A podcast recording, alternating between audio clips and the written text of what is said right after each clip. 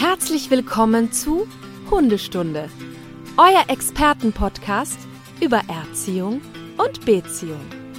Von und mit Conny Sporrer und Marc Lindhorst.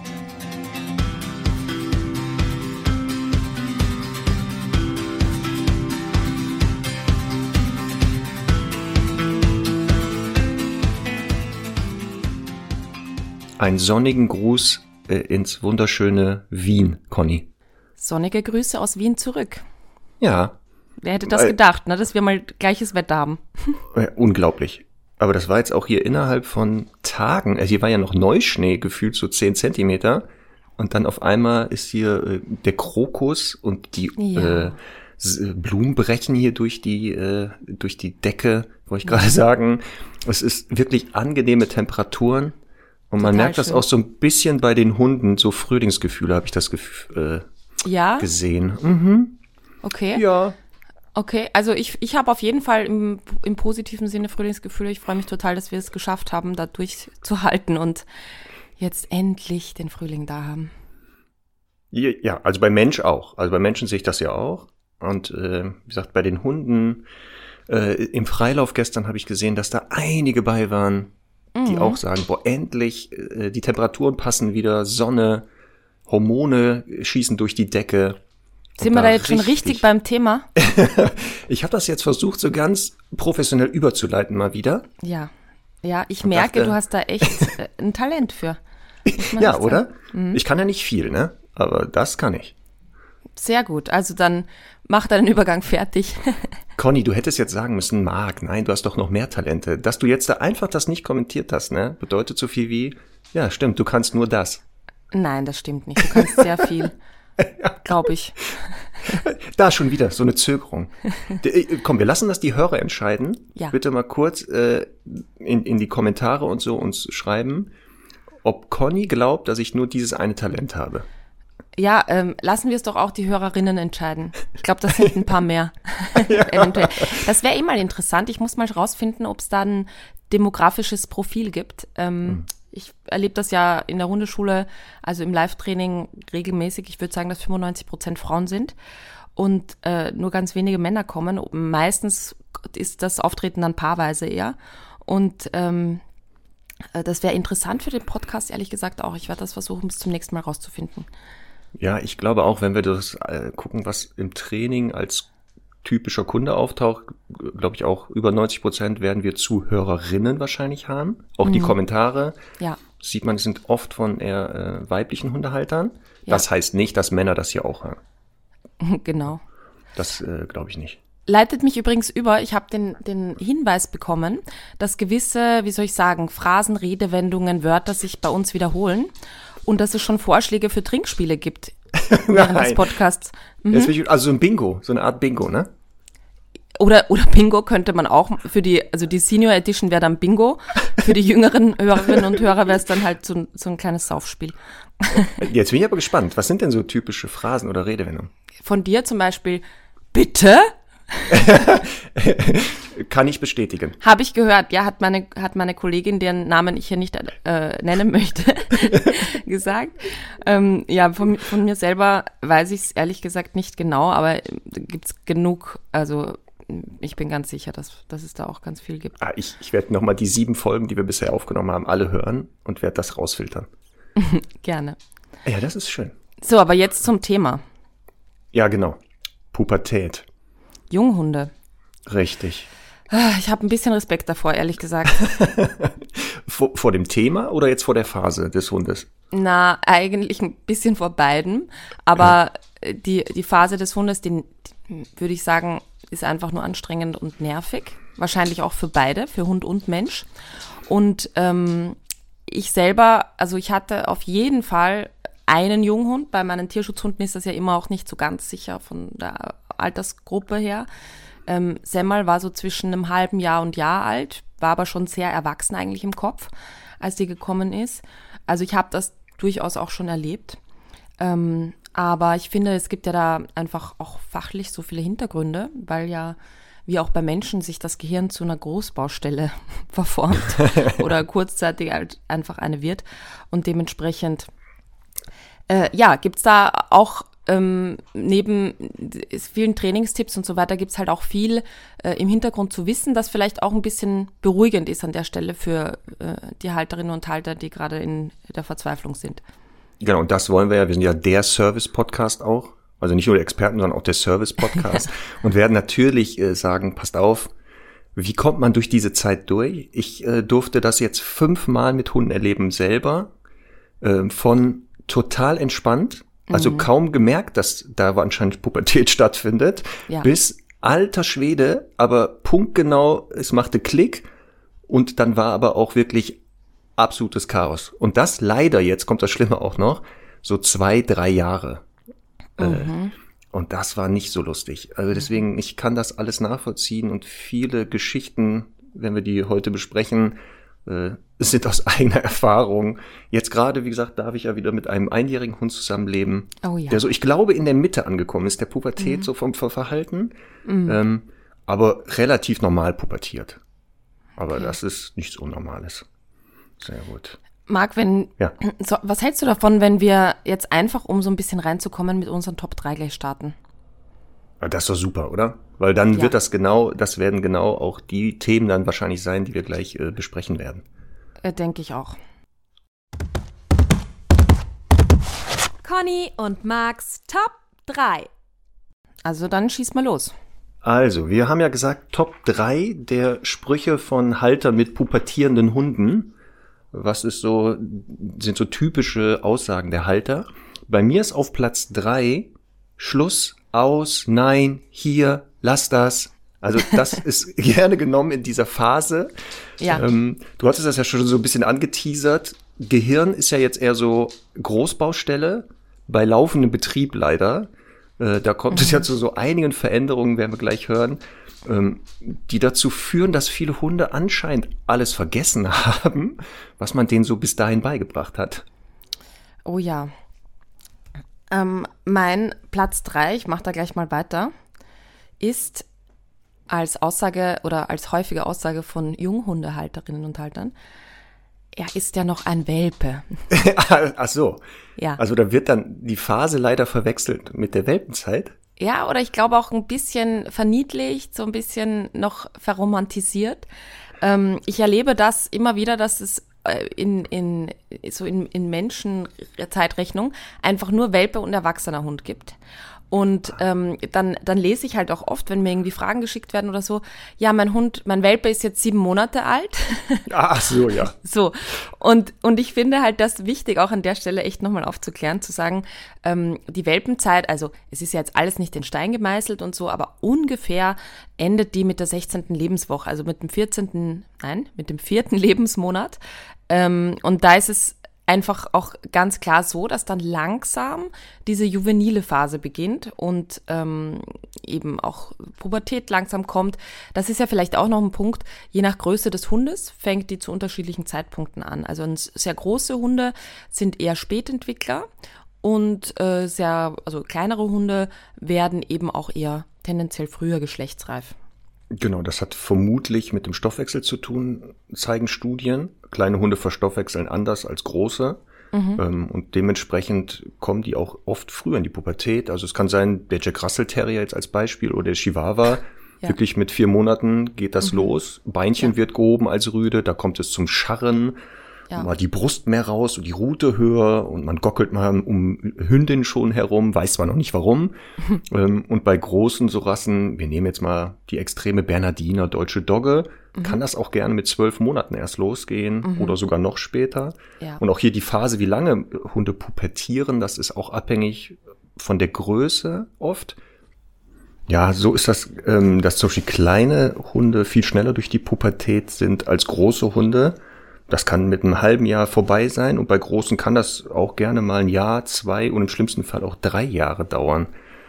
Also deswegen auch hier gibt, können wir jetzt nicht sagen, wie lange dauert das wirklich. Das ist abhängig von Hunden, also wirklich von Hund zu Hund unterschiedlich. Ähm, und aber das Gute ist bei Pubertät, die geht wieder vorbei.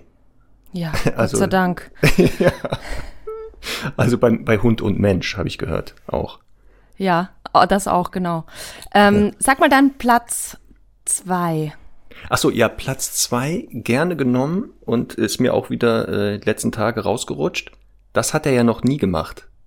Ist ja eigentlich der Alltime-Klassiker, bei anderen Sachen auch, aber in der Pubertät öfter mal zu hören, weil jetzt manche Sachen entweder wirklich zum ersten Mal ausprobiert werden, also Stichwort Grenzen testen, wer bin ich, äh, wer sind die anderen, darf ich das noch oder ist das hier neu verhandelbar? Ähm, und so kann es dann ja mal sein, dass der Hund wirklich zum ersten Mal Menschen anbellt, zum ersten Mal äh, nicht kommt, wenn man ihn ruft. Und deswegen ist das gerne genommen in der Zeit der Pubertät. Das hat er ja noch nie gemacht. Kann ich nur zustimmen, ist tatsächlich auch, naja, ich sag's jetzt mal nicht, aber mein Platz zwei ähm, ist, äh, er wird ja älter. Er wird ja irgendwann reifer und erwachsen. Also einfach auf Zeit setzen. So dieses, genau, dieses Aussitzen und so.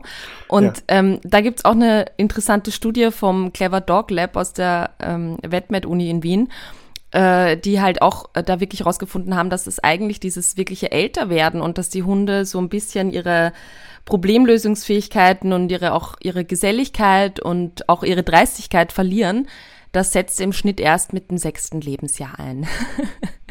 also ähm, natürlich gibt's eine äh, Adoleszenzphase, also die Erwachsenheitsphase, aber so, dass man sagt, die werden echt ruhiger, das passiert im Schnitt so ab dem sechsten Lebensjahr. Also das ist die traurige Nachricht heute. ja, man muss das ja immer positiv sehen man kann ja in der, in diesen sechs Jahren unheimlich zusammenwachsen durch die Total. Phase der Pubertät auch. Ja, ja. Aber sechs Jahre, das wäre schon heftig. Also sechs Jahre Pubertät. Puh. Genau, also es ist, nein, es ist natürlich nicht so gemeint, dass sechs Jahre Pubertät sind, sondern hm. dass es halt ähm, auch mit dieser Erwachsenenphase, ähm, wo die Hunde natürlich trotzdem auch noch Erkundungsverhalten zeigen und so weiter, dass eben ab dem sechsten Lebensjahr dann die ähm, auch so ein bisschen dieses Älterwerden halt einfach eintritt. Also dass so. der Hund auch mehr Nähe zum Halter sucht ja. und solche, solche Sachen halt. Also nicht, hm. dass dann die Pubertät erst vorbei ist, keine Sorge. ja, sehr gut. So, dann kommt Platz eins der Top-Sprüche drei von Hundehalter mit pubertierenden Hunden. Ja, was ist denn deiner? Meiner Platz eins. jetzt aber aufpassen, ich muss das so ein bisschen umschreiben, oder soll ich es direkt so sagen? Sag's. Ich finde meinen Hund gerade zum Kotzen. ja. Ist jetzt nicht mein Hund gemeint, ne? Also aufpassen. Ja. Das ist nicht, ist nichts über Charlie und Herr Doktor oder so, aber gerne genommen in dieser Phase öfter, dass man mal hört, ich drehe durch, ich könnte meinen Hund aus dem Fenster werfen, oft von Menschen zum Glück, die in Parterre wohnen, also wo nichts passieren kann, oder wirklich sagen, äh, ich bin den jetzt hier einfach irgendwo fest mhm. und laufe einfach weg oder tue so, als wenn der Hund nicht zu mir gehört. Ja, ich kann es echt total verstehen. Aber ich kann halt irgendwo dann auch wieder schlecht verstehen, das ist immer auch beim Welpen so, dass man sich halt nicht vorher darauf einstellt, dass das passieren wird. Ne? Also ähm, ich meine, ich habe auch mal angefangen und habe auch mich total schlecht informiert und so. Ich habe auch alle Fehler gemacht. Also ich will da jetzt gar nicht mit dem Zeigefinger auf jemanden zeigen. Aber trotzdem muss man sich ja bewusst sein, dass halt so ein Hund auch eine Entwicklung durchmacht und dass da eben die Pubertät und Junghundezeit einfach auch dazugehört. Hm. Ja, das ist ganz wichtig, genau. Und ähm, die ist auch wirklich, wenn man die durchgemacht hat, mhm. dann sagen ganz viele Menschen, ja, war jetzt vielleicht manchmal anstrengend und nicht so schön, aber die, man ist, die, die sind unheimlich zusammengewachsen und ähm, sehen auch so eine Entwicklung nach vorne. Was ja. du gesagt hast, so ab sechs Jahre ist der Hund dann so in so einem Alter, ja genau, jetzt kennt er alles, ähm, wird auch ähm, entspannter oft, die ja. meisten. Ähm, und gerade die Pubertät ist halt wichtig fürs Erwachsenwerden. Ja. Ähm, und die kann man halt nutzen. Die kann man dann ja auch nutzen, ähm, aber die ist anstrengend. Also ich kann das echt nachvollziehen. Und das Blöde ist ja, der Hund macht das ja auch nicht absichtlich. Das mhm. ist ja, mhm. was vielen Haltern bewusst sein muss. Mhm. Der wacht ja jetzt nicht auf und sagt, pass auf, die nächsten Monate mache ich das Leben zur Hölle. Der mhm. weiß ja selber nicht, was mit ihm los ist. Also ja. teilweise siehst du das ja in den Gesichtern der Hunde. Die wissen gar nicht, was passiert da gerade. Mhm.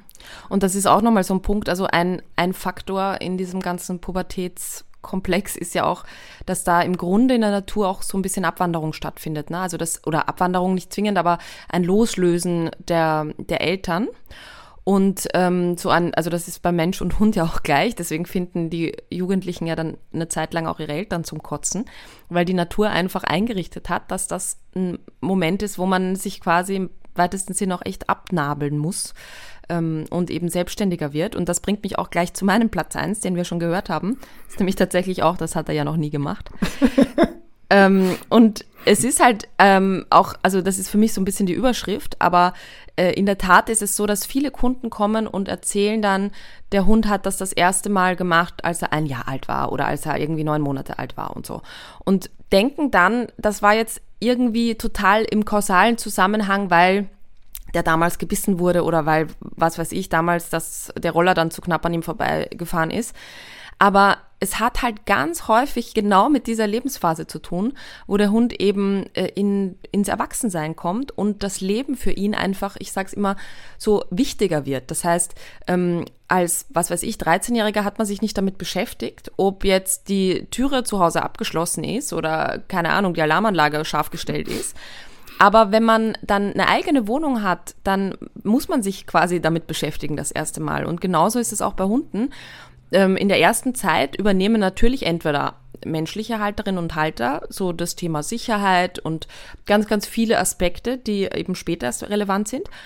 Und dann, wenn die Pubertät kommt oder wenn das Erwachsenwerden kommt, dann passiert einfach irgendwas im Hund, dass er sich selbst dafür verantwortlich fühlt. Das heißt, er wird territorialer, er wird jagdlicher zum Beispiel, er wird sexuell motivierter. Also all diese Aspekte kommen dann einfach erst zum Tragen. Und natürlich ist es so, dass der Hund nicht von heute auf morgen erwachsen wird, sondern eben auch da ein Prozess ist und deswegen das halt immer mal wieder sich so ein bisschen vermischt und der Hund auch echt hin und her gerissen ist zwischen Baby und er regelt das jetzt mal selber.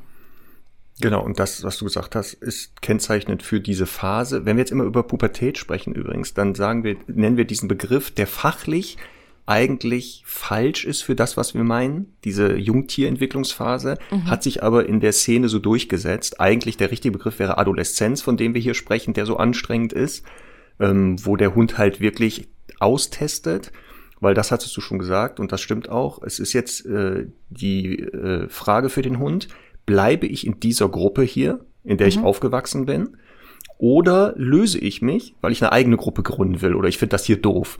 Genau. Ähm, und das, darauf bereitet die Natur halt den Hund vor und deswegen ist halt die Frage für ihn immer, ähm, brauchen die mich noch in dieser Gruppe? Ja. Und dann muss er halt ausprobieren. Ne? Also und prüfe, wer sich ewig bindet. Und das bedeutet auch Grenzen testen. Das bedeutet mhm. auch Sachen in Frage stellen und auch schauen, wo ist mein Platz wirklich hier? Ja. Also welche Funktion habe ich? Oder bin ich hier überflüssig? Und dann gehe ich halt und äh, suche mir eine eigene Familie und gründe die. Ja. Und deswegen sind auch diese Verhaltensveränderungen ganz wichtig äh, für diesen Prozess. Also was du schon gesagt hast, die werden erkundungsfreudiger. Also die, mhm. der Radius beim Spaziergang wird plötzlich größer, äh, ja. was ja bei den ganz jungen Hunden selten war. Ne? Also die sind ja so in der Nähe geblieben. Und auf einmal entdeckt der junge Hund die weite Welt und möchte auch selber mal Entscheidungen treffen und hat dann plötzlich eigene Meinungen dazu. Ja, aber was heißt das jetzt für die Halterinnen und Halter ne, im Training? Ist jetzt ganz wichtig, weil eigentlich könnte man ja sagen, auch so bei jugendlichen Menschen, ähm, man lässt die jetzt einfach mal in Ruhe, wartet fünf Jahre ab und dann sind die fertig und dann äh, haben sie sich hoffentlich wieder normal entwickelt.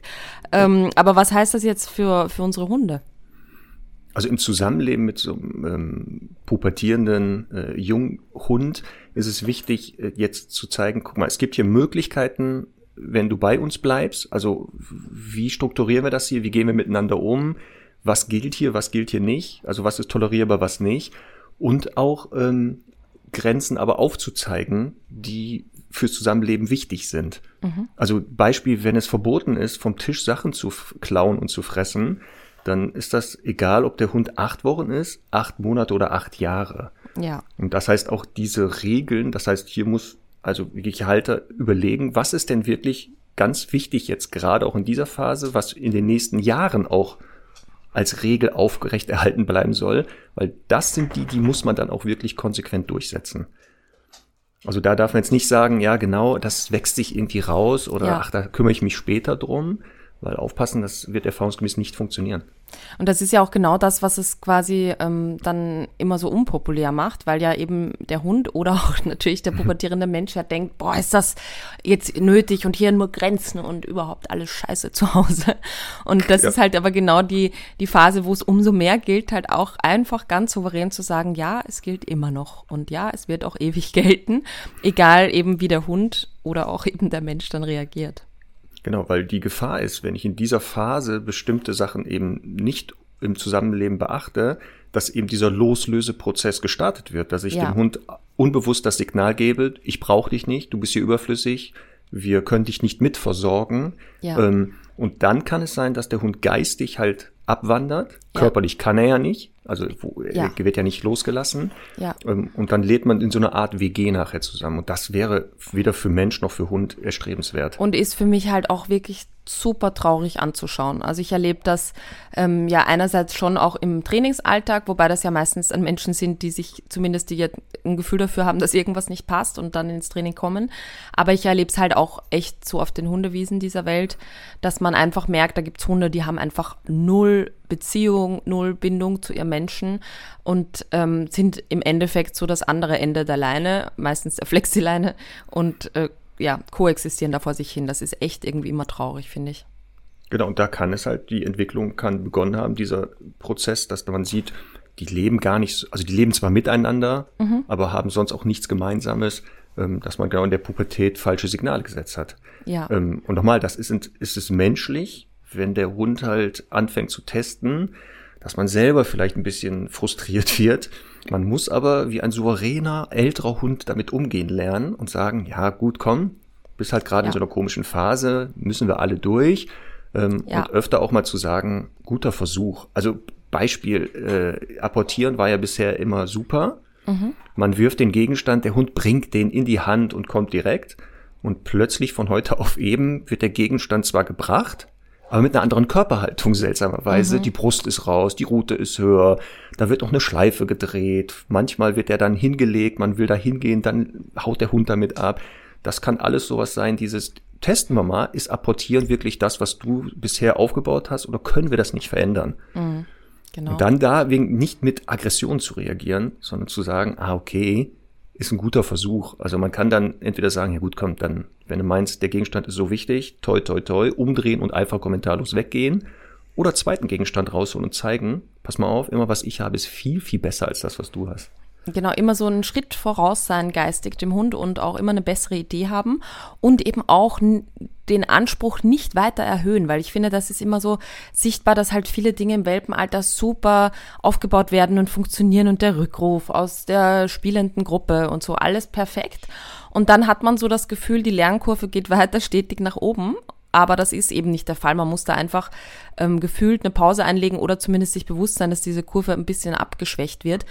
Und das mal halt mindestens ein halbes Jahr, ähm, wenn nicht sogar Jahr, weil es halt ja eben eine Phase ist, wo, wie schon gesagt, wo sich einfach gewisse Dinge im Hirn verändern. Und da finde ich es immer ganz wichtig, sowieso im Hundetraining den Anspruch auch ein bisschen zu äh, runterzuschrauben und eben zu sagen, ja, das ist halt eine Zeit, da verlange ich viel weniger oder ich verlange halt eben, ähm, äh, das heißt nicht nichts zu tun, sondern einfach nur die Anforderungen und die Aufgaben ein bisschen einfacher gestalten, sodass der Hund sie auf jeden Fall schaffen kann.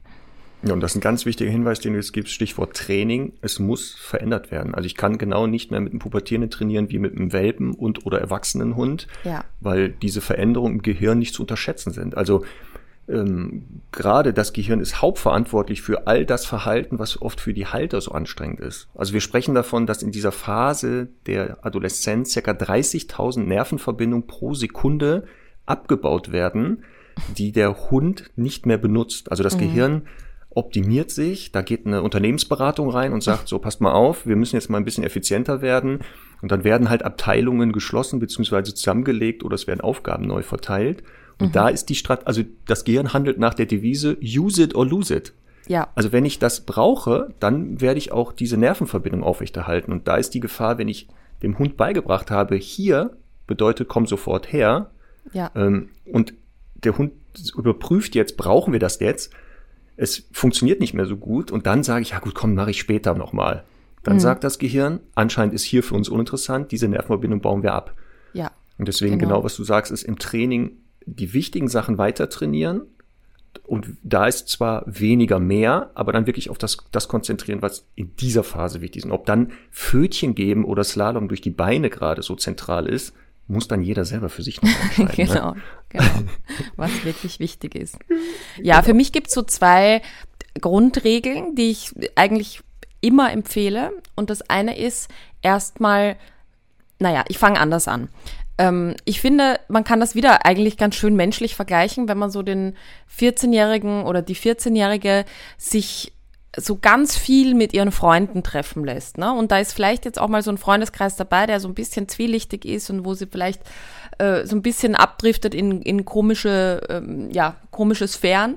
Ähm, das, das kann ja auch am, am Ende echt blöd ausgehen. Ne? Und deswegen finde ich halt wichtig, dass man als Elternteil oder Eltern, ähm, beziehungsweise auch als Hundehalter, dann echt darauf achtet, dass man selber wirklich eben die tollsten Sachen macht und vielleicht eben auch erstmal nicht so super äh, viel im Sinne trainiert, im Sinne von sehr, sehr streng und sehr immer irgendwelche Dinge abruft, sondern wirklich sagt, ich mache mit dem Halligalli und Spaß und einfache Sachen wie Futtersuchspiele und was weiß ich, Futterbeutel apportieren.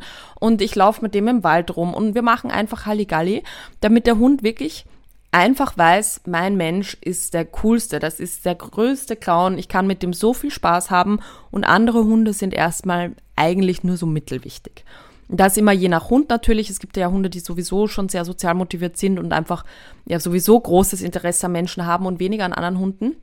Aber egal, ähm, im Endeffekt, auch wenn ich einen Hund habe, der jetzt da äh, nicht so eine hohe soziale Motivation hat, ich würde immer darauf achten, dass äh, ich selber eben wirklich der Superstar bin und andere Hunde erstmal auch tatsächlich in der Junghundezeit nicht so getroffen, nicht so häufig getroffen werden, ähm, wie vielleicht in anderen Phasen. Also wie vielleicht, wenn man sagt, eben Welpe sozialisieren und so, äh, Welpengruppe da und dort. Also ich bin jetzt auch nicht so ein Riesenfan von Junghundegruppen, wo halt querbeet gelaufen wird, weil Hunde in dieser Phase eben lernen, andere Hunde sind das Tollste. Oh, die Hündin, die riecht ja auch irgendwie mal interessanter. Oh, der Rüder ist toll. Ähm, natürlich kontrolliert immer mal wieder mit vielleicht auch souveränen erwachsenen Hunden da und dort Sozialkontakt haben, ist okay. Aber so dieses, ich suche gezielt Hundewiesen auf, um Kontakt zu haben, finde ich in dieser Zeit wirklich absolut zu vernachlässigen. Also da ist der Mensch gefragt. Wie siehst du das? Ja, ich äh, kann das unterstützen, dass bei vielen Hunden ähm, jetzt ist eine Zeit wichtig sein kann, die Gemeinsamkeit mit dem Halter viel stärker in den Vordergrund zu stellen, was du gesagt hast, über Beschäftigung, zu sagen, guck mal, ähm, wir beide können gemeinsam eine Aufgabe lösen oder ich kann dir etwas beibringen, ein Problem zu lösen. Oder ganz unterschätztes Thema hatten wir auch schon eine eigene Folge gemacht, kann man sich nochmal anhören, Thema Spielen. Mhm. Ähm, Gerade in der Pubertät ähm, sollte man, wenn der Hund wirklich ein Hund ist, der auch da Lust drauf hat, sehr viel mit seinem Hund spielen, weil dort ähm, ganz viele Prozesse stattfinden, die den Hund in dieser Phase so ein bisschen stützen können, ähm, wo ich viele Sachen nochmal mit dem üben kann, ob das Selbstbeherrschung ist, Fairness, wie gehen wir miteinander um, Selbstkontrolle, Frustrationstoleranz, also all sowas und natürlich die Attraktivität steigern, weil du gesagt hast, stimmt ja, ne? Jetzt ist die Hundewelt plötzlich auch spannender erwachsene Themen kommt äh, jetzt äh, in den Vordergrund. Und, und da ist dann die Gefahr, wenn ich jetzt ständig den Hund mit Hunden Kontakt haben lasse, dass der Mensch in den Hintergrund rückt. Ja. Nochmal, wir sagen jetzt nicht, den Hund komplett isolieren von Hunden. Das äh, haben wir nicht gesagt und das wollen wir auch nicht. Aber ich würde auch hier gucken, die Hundekontakte jetzt noch gezielter zu steuern. Also ich gucke auch gerade, dass, wenn wir mit Charlie im Freilauf sind mhm. und da jetzt nur junge Hunde sind, dass wir dann vielleicht kürzer da reingehen und lieber, wenn da erwachsene, souveräne Hunde rumrennen. Ja. Weil er da, wie gesagt, andere Sachen lernt, weil die Pubertierenden untereinander bringen sich meistens jetzt nicht die wichtigen Sachen bei. Das ist ja eher was anderes, was die da ja. sich untereinander beibringen. Und da muss man halt gucken, wie sinnvoll ist das hier. Genau, und ich sage jetzt mal so klischeehaft, auch gerade beim Rüden, kann man entweder erleben, dass der von so einem auch durchaus erwachsenen Rüden mal voll eins drüber gekachelt bekommt, weil der erwachsene Rüde wahrscheinlich auch zu Recht sagt, du kleiner junger Schnösel, ähm, du hast hier überhaupt nichts zu melden und das ist meine Hündin oder was weiß ich, benimm dich hier nicht so auf der Wiese. Und ähm, dann kann es entweder dazu führen, dass eben äh, das in eine Gegenaggression kippt und der junge Hund, der wie gesagt eh gerade zwischen den Stühlen so ein bisschen ist, ähm, sagt, okay, äh, das kenne ich gerade nicht, warte mal, ähm, mein Mandelkernzentrum ist hier auch ein bisschen aktiviert und geschwollen. Also ich, ich löse das jetzt einfach mal mit Aggression und schau, was passiert und dann gibt's eine Keilerei und ähm, das führt ja dann auch leider häufig dazu, dass auch da ein bisschen Dopamin und ähm, ja andere Glückshormone ausgestoßen werden und das leider auch dazu führt, dass das mm, ja sehr selbstbelohnend ist. Das ist auch so ein Faktor, dass dieses Selbstbelohnungssystem in der Pubertät ja einfach viel stärker ausgeprägt ist, sei es jetzt beim Jagen, sei es jetzt bei irgendwelchen kleinen Pöbeleien. Ähm, bei sexueller Motivation und so weiter. Also alles, was man tut und was irgendwie Spaß macht, ist einfach nochmal viel, viel mehr wert. Es gibt da einfach quasi mehr äh, innere Belohnung dafür. Und das heißt eben auch, dass es auch mal bei so einer, bei so einer kleinen Auseinandersetzung eben dazu führen kann, dass der Hund sich gut fühlt dabei, weil er vielleicht entweder so ein bisschen für sich als Sieger rausgeht oder halt sagt, okay, ist ja auch egal, wer gewinnt, aber ich habe halt einfach ein gutes Gefühl, hier ein bisschen zu schlägern. Und das ist ja auch so eine, finde ich, auch so eine Phase, die man so bei ähm, zumindest äh, jungen Erwachsenen oder älter werdenden erwachsenen Jungen sieht, dass die halt einfach zu, in so einer gewissen Phase einfach Lust haben, sich ein bisschen zu schlägern. Ähm, also das, das ist ja eben auch was, was zur Entwicklung ein bisschen dazugehört. Aber das sollte ich halt natürlich, wenn ich einen halbwegs sozial kompetenten Hund will, nicht unbedingt fördern ähm, dass er halt wirklich in so, in so unnötige Schlägereien gelangt. Ähm, und die andere, die andere Sache ist, also einerseits eben, wie gesagt, dass Gegenaggression gezeigt wird oder dass halt der Hund sagt, okay, von, ich bin jetzt von dem, von dem anderen erwachsenen Hund da total beeindruckt, der hat mich da ordentlich irgendwie weggeknurrt und mal eben ordentlich irgendwie Zähne gezeigt und das dann halt auch selber ausprobiert. Ne? Das ist ja auch sowas. Also ähm, man will ja dann einfach genauso cool sein wie der andere und probiert das das nächste Mal selber bei, einer Hundebegegnung aus und merkt, boah, das beeindruckt die anderen, das mache ich jetzt immer. Und das ist halt auch so ein, so ein Ding, warum es einfach nicht so sinnvoll ist, sich da äh, in dieser Phase wahnsinnig viel mit anderen Hunden zu umgeben. Genau, also das, was du gesagt hast, kann ich voll unterstützen. Es gehört zur Persönlichkeitsentwicklung, auch die Grenzen anderer auszutesten, um mal zu gucken, wie weit kann ich gehen, aber auch die Erfahrung zu machen, hoppala, habe ich mich wohl falsch eingeschätzt oder mich überschätzt.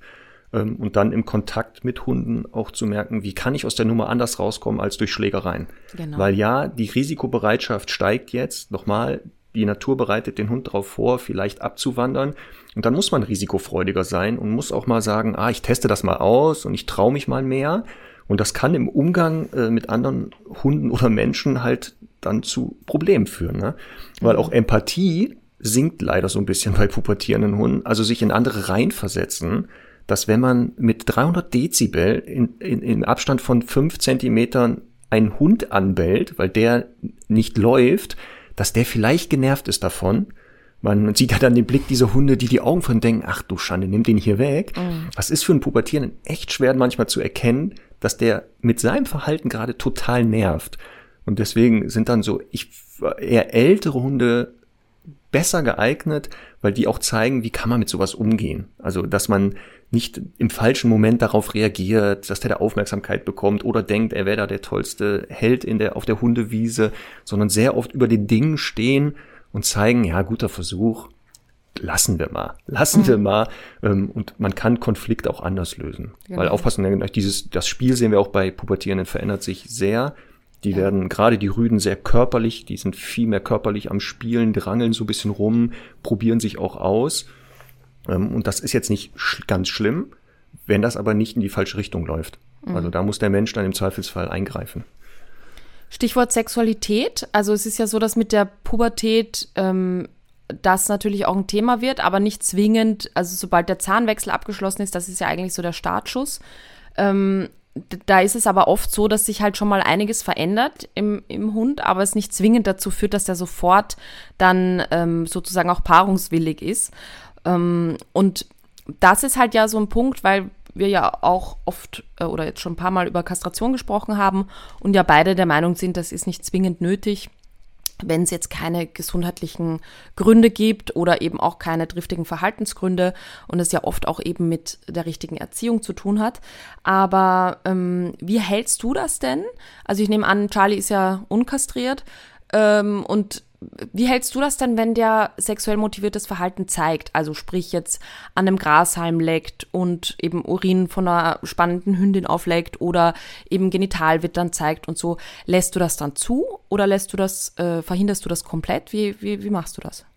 Also bei Charlie ist das so, dass der ganz normales Verhalten zeigt, was Sexualität betrifft, mhm. ähm, da keine Probleme mit hat Also er durch dieses Verhalten, äh, ähm, wenn er das ausleben darf, ansatzweise, also weiß ich nicht, irgendwo mal am Urin leckt mit Zähne klappern und dann schäumt, bleibt er aber danach ansprechbar und denkt nicht den restlichen Tag über Sex nach. Es gab jetzt einmal eine Situation im Freilauf, da ging jemand mit einer läufigen Hündin in den Freilauf, muss man halt überlegen, ob man sowas machen soll. Ja. Ähm, und als er da hinten genital wittern und lecken zeigte, war er wirklich nicht mehr ansprechbar. Also bei einer vollläufigen Hündin, da war für den dann out of order. Und dann mussten wir den wirklich einfangen. Wir haben den nicht mehr also abgerufen Ja. bekommen, was gut funktioniert. Und dann, und dann sind wir auch rausgegangen. Und dann hielt dieser Zustand eine halbe Stunde an und dann war der auch wieder normal. Das heißt, in der Phase der Pubertät erwacht das Sexualverhalten und natürlich ist es Teil des normalen Verhaltens und kann, wenn das für nochmal für Hund und Gesellschaft nicht stressig ist, würde ich das auch ausleben lassen bis zu einem bestimmten Punkt immer. Weil das ja auch wichtig ist für, wie gehe ich denn damit um als Hund, beziehungsweise die Halter auch einschätzen ja müssen, was ist das, also ist es noch normal oder nicht. Ja, Und deswegen, also wir lassen das ansatzweise ausleben Ja. bis zu dem Punkt, wo wir sagen, das ist jetzt hier too much. Genau, und das ist ja, glaube ich, die wirklich die Schwierigkeit hier für seinen Hund festzustellen, was ist ansatzweise, ne? Weil es ist ja, Ja. im Grunde schon total sexuell motiviertes Verhalten, eben hier, was weiß ich, an Urin zu schnüffeln, ähm, so ein bisschen äh, das aufzulecken, zu klappern, zu schäumen. Ähm, aber spricht ja einfach überhaupt nichts dagegen, das laufen zu lassen, wenn das halt nach einer Minute wieder weg ist oder zwei. Ähm, es gibt aber eben Hunde, die zum Beispiel vom Genitalwittern dann total so den, ähm, den Vogel bekommen und dann so richtig erst äh, losstarten und das so, so ähm, dann für mich so ein Grund ist, wo ich sage, also wenn ich hier äh, die Hoden behalten möchte, dann würde ich bei manchen Hunden wirklich auch sagen, wir denken gar nicht drüber nach.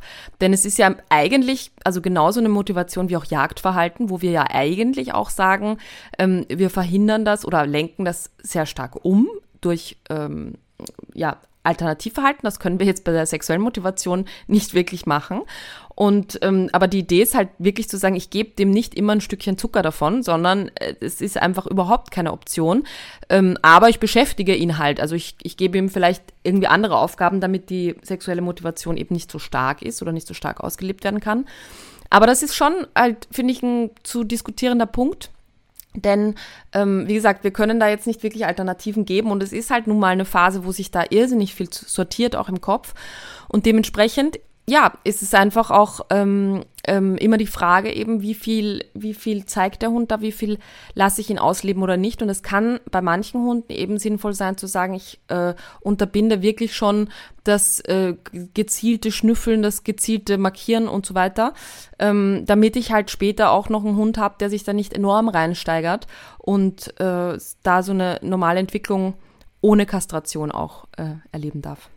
Genau, da müssen wir wieder unseren Spruch wiederholen. Ich, die Hörer, das ist jetzt wahrscheinlich hier typische Sprüche, Phrasen, Bingo, ähm, je nach Hund. Also, was du sagst, ist ganz wichtig. Also beim Einrüden kann ich das auch vermehrt laufen lassen und das ausleben lassen bis zu einem bestimmten Punkt. Und bei dem anderen ist jeder Ansatz zu unterbinden, weil der mit dieser, mit der Sexualität völlig überfordert ist und gestresst ist.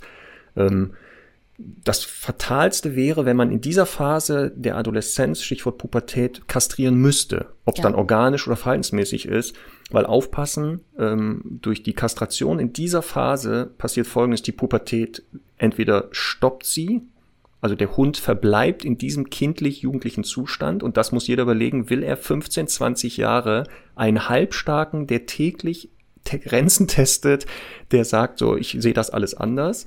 Oder äh, durch eine Kastration kann sich die Pubertät in die Länge ziehen. Also was vielleicht nur ein Jahr gewesen wäre, kann dann drei, vier, fünf Jahre dauern, weil Testosteron, Östrogen ähm, und die Hormone, die da wichtig sind für diese Entwicklung zum Erwachsenenhund, ja weggenommen werden. Nicht ganz. Der Körper kann auch anders diese Pro aber sie sind zu wenig. Ja. Und deswegen ist das wirklich, wenn jetzt ein Hund entdeckt Sexualität, kann man genau, was du gesagt hast, entweder das regeln durch, durch gute Abrufbarkeit. Also wenn wir merken, ein, äh, dass Charlie zu aufdringlich wird bei einer Hündin und die Hündin kann ihm nicht kommunizieren, lass mich in Ruhe. Es gibt Hündinnen, die können das sehr gut kommunizieren, die sagen, pass mal auf, Freundchen, du brauchst nicht über Sex nachdenken. Punkt eins, ich bin überhaupt nicht läufig. Punkt zwei, du bist überhaupt nicht mein Typ. Ähm, aber wenn die das nicht kann, dann muss ich über die Abrufbarkeit gehen und den da wegrufen oder auch mal zeigen, stopp, lass die einfach in Ruhe. Ja. Also das wäre eine Möglichkeit, was du sagst, so diese Sexualität dann ansatzweise ausleben zu lassen oder halt zu sagen, okay, ich muss ihn mehr beschäftigen anscheinend. Mhm. Also damit das Thema Sexualität gar nicht so zentral für ihn ist, genau. ähm, über die Beschäftigung dann zu gehen. Ja, genau. Ja, ähm, ich finde, wie gesagt, das ist halt sowieso so eine Sache. Der Hund hat halt je nach Phase oder auch je nach, je nach Typ Hund so äh, gewisse Dinge, die er halt eben ein bisschen stärker zeigt. Wie gesagt, sexuelle Motivation kann eins davon sein, jagdliche Motivation und so weiter. Und da muss ich natürlich als Halterin oder Halter immer schauen, okay, was ist meinem Hund wichtig? Das ist ja das so, ähm, was wir immer sagen. Und das nehme ich und versuche es entweder umzulenken, ähm, ihm Alternativverhalten zu, zu bieten, aber halt immer sagen, ich lasse es nicht ihn ausleben, sondern bringe ihn halt auf andere Gedanken. Das finde ich einfach wirklich ganz, ganz, ganz wichtig in der genau. Falls man halt mal einen Rüden hat, jetzt, äh, wenn wir sagen, Rüden betrifft das eher als Hündin, hat das halt damit zu tun, dass Hündin eigentlich ja nur zweimal im Jahr durchschnittlich das Thema Sexualität sehr präsent haben, mhm. durch den Anstieg des Östrogens und der anderen Hormone und beim Rüden das ja Testosteron immer produziert wird in einer höheren Dosis. Also der ja. Hund, der Rüde ist das ganze Jahr läufig, die Hündin halt zweimal im Jahr. Ja.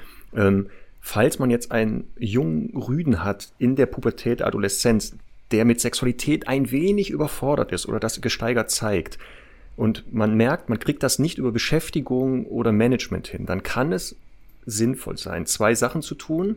Mal die Menge des Testosterons kurzfristig runterzufahren durch entweder den Mönchspfeffer, mhm. das ist ein Nahrungsergänzungsmittel aus dem homöopathischen Bereich kommt das, ähm, und der Name ist Programm. Die Mönche im Mittelalter haben sich das äh, selbst verabreicht, um die aus Gründen. Ja. ja. aus bestimmten Gründen, die man sich gut vorstellen kann. Mhm.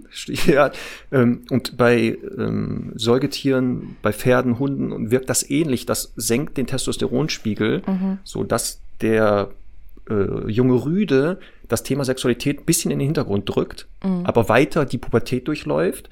Oder die andere Variante, den Kastrationschip mal auszutesten, der den Hund kurzfristig also runterfährt, hormonell fast auf Null. Hier ist das Blöde nur, dass, ähm, wenn ich das Testosteron rausnehme, auch alle positiven Effekte von Testosteron in der Phase wegnehme. Ähm, und dementsprechend ist das immer so eine kurzfristige Sache, wo man mal Zeit kaufen kann. Man kann ja. mal sagen, okay, pass auf, dieses halb oder ein Jahr nutze ich jetzt mal für ganz viel Training, Beschäftigung, um zu gucken, was passiert, wenn Testosteron zurückkommt. Also ja. kann er damit umgehen. Genau. Das wären jetzt so die Sachen. Und im schlimmsten Fall muss man dann auch über echte Kastration sprechen. Aber bitte da, wenn jetzt jemand sagt, ich habe vielleicht so einen Kandidaten, lasst den bitte einmal von jemandem angucken, der wirklich Ahnung davon hat, ja. weil die Kastration, die echt ist, nicht mehr rückgängig machbar. Mhm. Also tendenziell finde ich halt, das ist auch so ein Thema, ähm, wo ich in den meisten Fällen immer sagen würde, lass den Hund eben, wie du schon gesagt hast, auch erstmal erwachsen werden. Denn ähm, es gibt halt Ausnahmefälle, wo ich äh, tatsächlich sage, lieber gestern als übermorgen. Aber im Kern geht es ja darum, wie du schon gesagt hast, ähm, diese Entwicklung ist halt auch wichtig, um dem Hund eben auch Sicherheiten zu geben, um ihn wirklich auch reifen zu lassen. Und das erlebt man halt leider ja immer wieder, dass Hunde in so einer ganz wackeligen Phase sind und da der Cut gemacht wird und dann halt in dieser unsicheren äh, ja, Phase, wo sie da so herumwabern und eben nicht Fisch, nicht Fleisch sind, dann letztlich auch äh, gehalten werden. Und das ist halt echt ein großer Punkt. Und vielleicht da auch nochmal es gibt ja auch aus dem Tierschutz halt viele Frühkastraten, da ist es ja auch wirklich, um so ja die Vermehrung einzudämmen, manchmal durchaus auch sinnvoll. Aber wenn die dann vermittelt werden und so, das sieht man auch oft optisch total gut, ne? Die sind dann so ganz hochbeinig und das finde ich ja auch irgendwie interessant. Das hat damit zu tun, dass ähm, die Pubertät letztlich so die Wachstumsfuge schließt. Also da wird dem Körper signalisiert, so, es geht jetzt los mit Erwachsenwerden und dann ähm, wird das Wachstum der Röhrenknochen gestoppt. Und wenn eben Hunde diesen Punkt nicht erreichen, dann also sprich dem Körper nicht gesagt wird, so jetzt wachsen mal einstellen, dann wachsen die Röhrenknochen weiter und weiter und das führt dann dazu, dass sie ähm, ja sehr, sehr hochbeinig werden und eben da im Körper so eine kurze Verwirrung stattfindet. Also das kann man auch ganz gut sehen oftmals. Genau, und das sind halt neben den Verhaltenssachen, die wichtig sind, wenn es geht, die Pubertät zu durchlaufen, also hin zu einem erwachsenen Hund. Mhm. Voll erwachsen werden Hunde ja zum Glück nie so richtig, aber erwachsener. Ähm, und wer mit einem erwachsenen Hund zusammenlebt, der merkt, es ist echt entspannter. weil die halt jetzt vom Kopf ein bisschen klarer sind, die ja. denken mal nach, bevor sie was machen, ja. äh, können mit Frust, Stress besser umgehen, können Sachen besser einschätzen, können auch, sind auch viel sicherer bei vielen Reizen, weil sie das sagen, ah, guck mal, so schlimm ist das nicht, was halt beim Pubertierenden noch nicht ist. Ähm, ist aber auch die körperliche Sache genau wichtig, was du jetzt sagst, Stichwort Längenwachstum.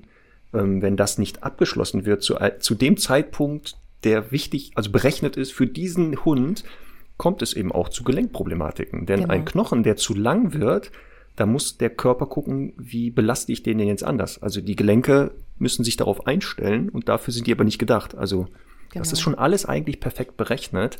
Ähm, mhm. Genauso wie Muskulatur. Die dient ja nicht nur dazu, dass es besser aussieht, sondern die hat auch eine stützende Funktion. Genau. Ähm, und das sind alles Sachen auch, die während der Pubertät stattfinden. Und deswegen bin ich auch Fan zu sagen, wenn es geht, lass die bitte durch die Phase durch, so anstrengend das ist. Mhm man, man schafft das schon irgendwie. Ähm, und danach wird es dann wirklich oft entspannter. Ja. Klingt mal wieder an der Türe. Ich nehme an, es ist die Post. Ich gehe das mal ja. ganz kurz abchecken, Marc. Vielleicht ja. möchtest du einfach mit dem nächsten Thema einleiten. Ja, sehr gut, genau. Also Stichwort Zusammenleben mit pubertierenden Hund haben wir gehört. Was sind so die Aufgaben des Halters? Das, was wir jetzt äh, schon mal gesagt haben, ähm, auch dem Hund Möglichkeiten zu geben, sich zu entwickeln im Umgang mit Hunden. Ähm, hier wäre immer gut zu gucken, passt der Hund zu meinem Hund? Also wenn ich jetzt Kontakt zulasse, ähm, passt das gut? Und das zweite ist halt, habe auch schon gesagt, sich sehr viel mit dem eigenen Hund zu beschäftigen, zu schauen, wie kann ich denn jetzt mich spannender machen in dieser Phase? Beschäftigung, Spiel, ähm, gemeinsame Ausflüge unternehmen, mal wo vielleicht keine Hunde sind, dass man mal irgendwo hinfährt, wo man, wo der Hund noch nicht war, wo man sagt, komm, wir laufen jetzt mal hier lang und gucken mal, was passiert da hinter dem nächsten Gebüsch, so dass man auch so gemeinsame Sachen erlebt, Erfolgserlebnisse schaffen. Das ist dann für das Training wichtig, hatten wir schon ein bisschen so angedeutet. Weniger ist mehr. Ähm, und auch vielleicht jetzt vermehrt Übungen machen, die der Hund auch in dieser Phase mit seinem, also mit dir, mit deinem, mit dem Halter auch schafft. Also nicht neue Sachen vielleicht aufbauen, wo die Frage ist, ist das nicht vielleicht zu kompliziert? Ähm, ist das viel zu schwer? Sondern zu sagen, ich konzentriere mich lieber auf die Sachen, wo ich weiß, das kann der gut ähm, und der erlebt das auch mit mir und nicht immer nur Frust. Also zu sagen, das klappt nicht, das klappt nicht, das klappt nicht, weil das ähm, sehr schnell kommen kann und dieses Konflikte jetzt nicht aktiv immer erzeugen. Und das wäre halt auch im Training zum Beispiel, also wirklich Übungen zu machen, die viel zu komplex sind in der Phase, ähm, so dass der Hund immer eigentlich nur Fehler machen kann, Frust erlebt, ich frustriert bin und dann pushen wir uns hier gegenseitig hoch. Deswegen ist das gerade, was das Training betrifft, mit pubertierenden Hunden wichtig, das Training anpassen. Das einfach anpassen. So, Marc, ich bin wieder da. Ja, ich habe jetzt gut. nur den letzten Teil äh, ähm, gehört, aber ich glaube, du hast das Richtige gesagt. Der hatte ich ja geglaubt. Sind wir hier in der Kirche? Ja nicht Glaubenssache. Nein, Spaß beiseite. Ja. Ich hatte nur noch mal ähm, erklärt, dass es auch gerade im Training ja mit jungen, ähm, pubertierenden, adoleszierenden Hunden wichtig ist, das Training anzupassen. Also, dass ja. wir nicht so trainieren können wie mit einem erwachsenen Hund, Konzentration lässt ein bisschen nach, Vergesslichkeit geht hoch, ähm, die sind abgelenkter, dass man jetzt wirklich darauf achtet, wo trainiere ich? Also auch die Umgebung anzupassen und vielleicht nicht im Hundefreilauf äh, Übungen zu machen. Ne? Ganz, ganz wichtig. Ich hatte das auch, ähm, eine Kundin hat mich dann letztens gefragt, sie hat erzählt, sie war da in Wien in einem großen Park spazieren und es hat halt überhaupt nichts geklappt und sie hat dann die Schleppleine und war ganz frustriert und so. Und ich habe auch gesagt, du gehst halt jetzt wirklich ähm, da in die absolute Königsdisziplin und es gibt einfach überhaupt keine Chance darauf, dass das funktionieren kann. Also deswegen wirklich einfach ruhige Plätze aufsuchen, wie schon gesagt, wo vielleicht auch nicht so viel andere Hunde sind, andere Hunde sind, wo keine Ablenkung ist, ähm, wenig Ablenkung ist. Also es macht ja durchaus Sinn, auch ein bisschen Ablenkung einzubauen, aber wirklich das Gebiet so zu wählen, dass es auch einfach schaffbar ist. Egal ob jetzt jagdliche Ablenkung, Ablenkung anderer Hunde, je nachdem eben auch ein bisschen, was gerade das Thema des Hundes ist. Stimme ich dir völlig genau. zu. Genau, also jetzt nicht, wir wollen jetzt nicht plädieren, isoliert euch mit äh, pubertierenden Hunden, also ja. vermeidet jeden Hundekontakt, geht nur noch dahin, wo der Hund immer ansprechbar ist. Was du sagst, ist ganz zentral. Natürlich muss ich auch mal da trainieren, wo der Alltag stattfindet, aber wirklich so, dass es auch wahrscheinlich klappt. Das heißt nicht, der Hund darf auch mal da erleben, ja, funktioniert vielleicht nicht. Aber das genau. sollte nicht die Regel sein. Also Stichwort Selbstbeherrschung, Frustrationstoleranz, ganz großes Thema für pubertierende Hunde. Oh ja. Ist als junger Hund schon schwer, wird in der Pubertät noch mal schwerer. Ja. Ähm, das, deswegen auch dieses, ja klar fahre ich mit äh, den Hunden irgendwo hin, wo Hunde sind, um dem auch zu zeigen, guck mal genau, außer Hunde bin ich ja noch da. Also was du auch schon gesagt hast, wir machen da zusammen was.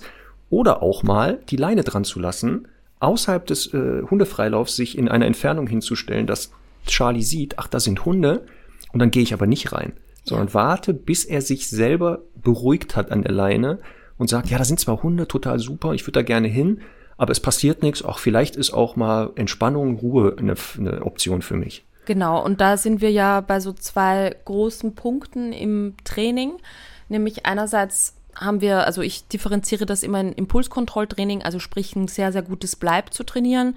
Ähm, hier auch wieder angepasst. Also ich kann vielleicht von einem Welpen noch verlangen, ähm, dass er, was weiß ich, in zwei Meter Abstand wartet, während ein Hund vorbeiläuft. Bei einem pubertierenden Hund, der da gerade eben, wo da gerade Halligalli getanzt wird im Gehirn, ähm, kann ich vielleicht nicht mehr erwarten, dass er wirklich ruhig bleibt, wenn da eine Hündin vorbeigeht oder ein spannender Rüder. Und dementsprechend mache ich dann, wie du ähm, jetzt auch gesagt hast, eben die Distanz ein bisschen größer, wähle andere Ablenkungen vielleicht. Das finde ich ganz, ganz wichtig. Aber wir haben eben noch eine zweite Form des Trainings und das ist das sogenannte Abschalttraining. Also ich nenne das so, ähm, ich nehme an, du auch, weil es geht ja darum zu sagen, ähm, das eine ist wirklich dem Hund eine Aufgabe zu geben und ihn dafür auch zu belohnen, gegebenenfalls das Warten wieder zu korrigieren, ähm, also sprich ihn wieder abzusetzen, nochmal warten und bleib und so weiter und das zu verstärken.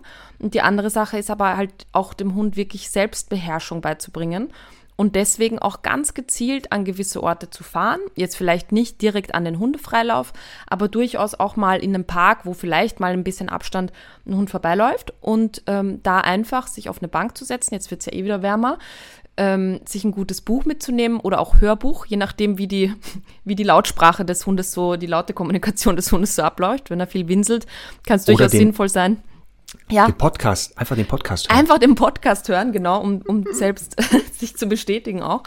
Und ähm, hier einfach abzuwarten und äh, vielleicht auch dem Hund eine Decke mitzubringen und ihn neben sich an der Bank anleinen und warten, bis er sich beruhigt. Und ich finde auch da wichtig zu sagen, dass, dass, dass man so, also nicht, es wird nicht jeder Hund zwingend schaffen, sich dann hinzulegen und einzuringeln.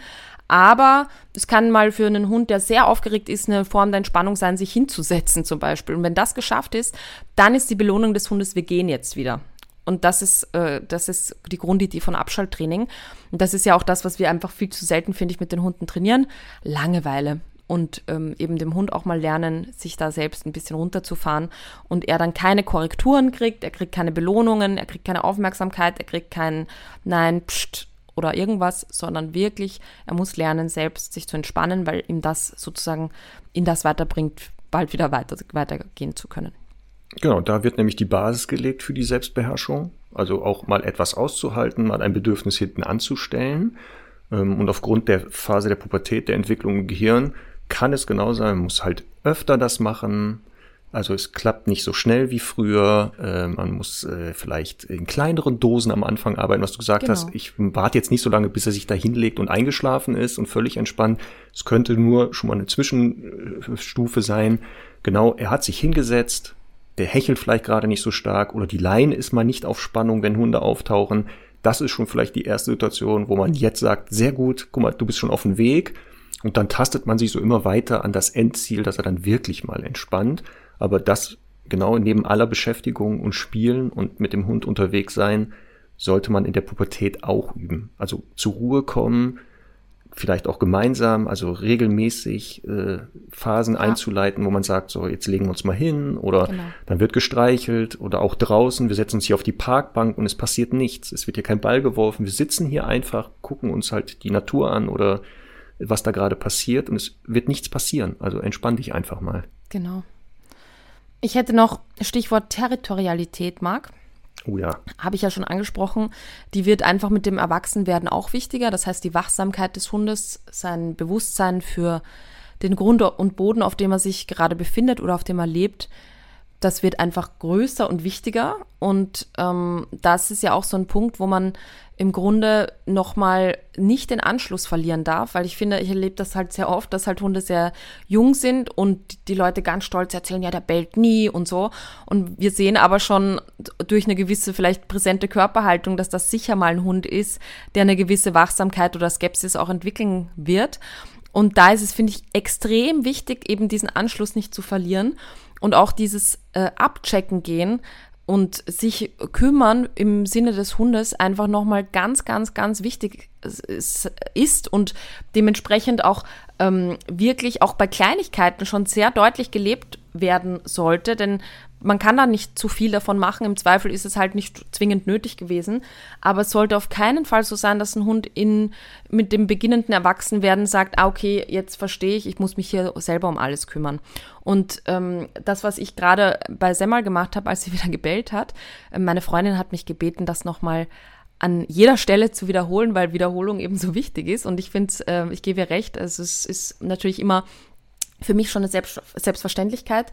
Aber hier eben zu sagen, es klingelt, ich habe überhaupt kein Problem damit, wenn die deswegen dreimal bellt oder auch fünfmal, das ist egal. Ich möchte dann nur die Hoheit haben, das Ganze wieder kontrollieren zu können. Und was sie macht, ist eben anzuzeigen, so es hat geklingelt oder steht jemand vor der Türe. Ich ähm, schicke sie äh, auf den Platz oder setze sie halt hin, einfach da, wo sie ist. Und damit übergibt sie mir das Zepter und bleibt wirklich, wenn der äh, Paketmann da kommt, ähm, ganz ruhig sitzen. Ich übernehme das Paket und äh, belohne sie dann danach auch dafür, dass sie geblieben ist und löse das Signal wieder auf. Und das ist halt einfach schön zu sehen, dass sie jetzt mittlerweile ihre Territorialität schon ein Stück weit ausleben darf, aber eben mir eben auch wirklich gut das Zepter in die Hand gibt und mir da vertraut und sagt, okay, wenn die Mama äh, da einschreitet, dann ist alles geregelt. Da kann ich dir nur voll recht geben, gerade vor dem Hintergrund, ich wiederhole das auch nochmal, Wiederholung ist ja wichtig fürs Lernen. Pubertät, Adoleszenz heißt entweder abwandern, also Familie verlassen, selber Gruppen gründen oder in der Gruppe bleiben. Und in der Gruppe bleiben bedeutet auch, seinen Platz zu suchen oder zu finden. Aber aufpassen, genau, im Zusammenleben mit Hunden sollten wir den nicht selber suchen lassen, also sich selbst seine Aufgabe suchen lassen, sondern eher gucken, wozu ist er gut geeignet, beziehungsweise was ist hier tolerierbar. Und da ist gerade dieses territoriale Verhalten, also Wachsamkeit, ein Thema, was wir Hunden nicht mehr so in der Form ausleben lassen können, wie es mal gedacht war. Also das, was du sagst, bin ich voll dafür. Also Anzeigen, da ist irgendetwas durch Bellen, ähm, kann man noch bei vielen Hunden tolerieren, um dann zu sagen, okay, na, ab jetzt übernehme ich. Also den nächsten Teil mit, ich check das ab und ich entscheide dann, ist es gefährlich, darf es rein oder nicht, wie gehen wir damit um. Das ist dann mein Part als Mensch.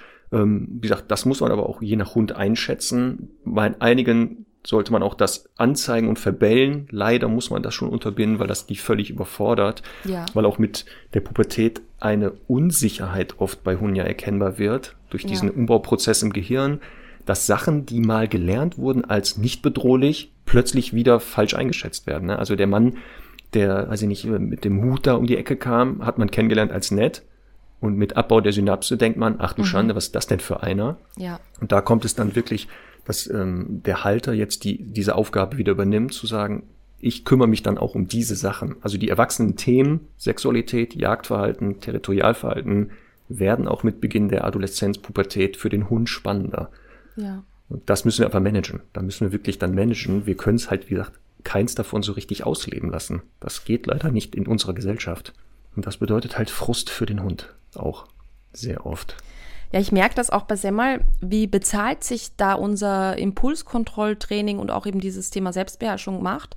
Weil sie eben ja nicht bellend zur Türe rennt, sondern bellt und mich anschaut dabei. Und ähm, dann quasi auch ein bisschen eben das abgibt, aber eben auch weiß, so dieses, ich nehme mich zurück und das ist auch wirklich nicht besonders erwünscht bei ihr, wenn ich da so Riesenrambazamba mache. Aber es geht halt, ich komme halt nicht zum, aus meiner Haut raus, ich muss das natürlich einmal kommentieren. Und das ist, finde ich, der Deal, den wir, äh, den ich gut annehmen kann, weil sie, wie gesagt, einfach dann auch die Kontrolle an mich abgibt. Genau. Deswegen können wir als Fazit eigentlich festhalten, Pubertät, ja gerne, bitte, wenn es geht, ja. für alle Beteiligten aushaltbar ist, äh, dass man in der, mit der beginnenden Pubertät überprüfen muss, welche Regeln sind auch für die nächsten Jahre im Zusammenleben mein Hund wichtig, die man dann auch konsequent weiter vermittelt und ähm, durchsetzt. Beschäftigung hat er gesagt.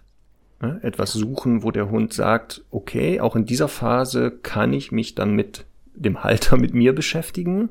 Genau, vielleicht an der Stelle auch nochmal äh, wichtig zu erwähnen, Beschäftigung mit dem Menschen. Also ich würde jetzt nicht zwingend sagen, ich mache jetzt Mantrailing und Fährte wie verrückt, auch wenn ich jetzt an sich nichts gegen diese Beschäftigungsformen habe. Aber es ist schon, oder es kann sehr, sehr wichtig sein, hier wirklich kooperative Formen der Beschäftigung zu wählen, also wo der Hund und der Mensch was gemeinsam miteinander machen. Genau, das ist guter Hinweis. Also idealerweise gemeinsame Beschäftigung, genau, wo beide beteiligt sind oder sogar der Mensch wichtig ist, um ans Ziel zu kommen, also Erfolg zu genau. haben. Ähm, spielen, wenn der Hund noch Bock auf Spielen hat, zu sagen, okay, dann spiele ich halt viel mit ihm, weil ich ja vielleicht den Kontakt zu Artgenossen manchmal reduzieren muss und dieses Bedürfnis nach Spielen dann kompensiere. Äh, Verantwortung übernehmen, wenn es um territoriales Verhalten geht, also nicht den Hund das Gefühl geben, so, wenn du dann mal so weit bist, pass du bitte auf alles auf und entscheide dann, wer hier draußen reinkommt, wäre nicht so optimal, weil Hunde das ja dann auch gerne über die Zähne lösen, das Problem. Das wäre vielleicht nicht so gut. Ah, Selbstbeherrschung. Also immer mal wieder das Thema Selbstbeherrschung üben, kleine Dosen Frustration erleben lassen, dass man dieses Gefühl überlebt, dass man nicht stirbt, wenn Frust entsteht, sondern danach es ja auch wieder weitergeht, falls der Hund wieder Unsicherheiten zeigt, nochmal ihn an die Hand nehmen und sagen, guck mal, hast du falsch eingeschätzt, ist gar nicht so gefährlich, wie du denkst.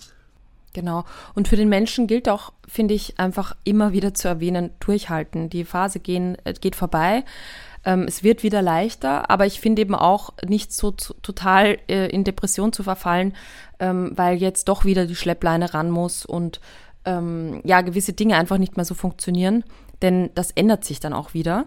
Man darf natürlich nicht locker lassen und eben gewisse Dinge einfach laufen lassen und, und so diese Phase irgendwie einfach übergehen. Man muss schon Bewusstsein dafür haben, aber insgesamt wirklich einfach durchhalten. Genau, das ist wichtig, der letzte Satz. Das geht auch wieder vorbei. So plötzlich das kommt, genau. manchmal, zack, ist es auch wieder vorbei.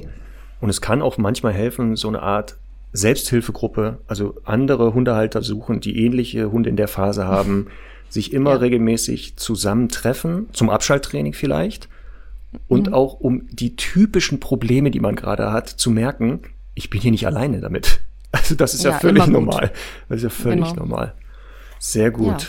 So, haben wir es, ne? Ja. Also viel Ich würde Input. sagen, wir haben, ja, wir haben wirklich die wichtigsten Dinge auf jeden Fall äh, erwähnt und angesprochen. Was machen wir denn nächste Woche, Marc?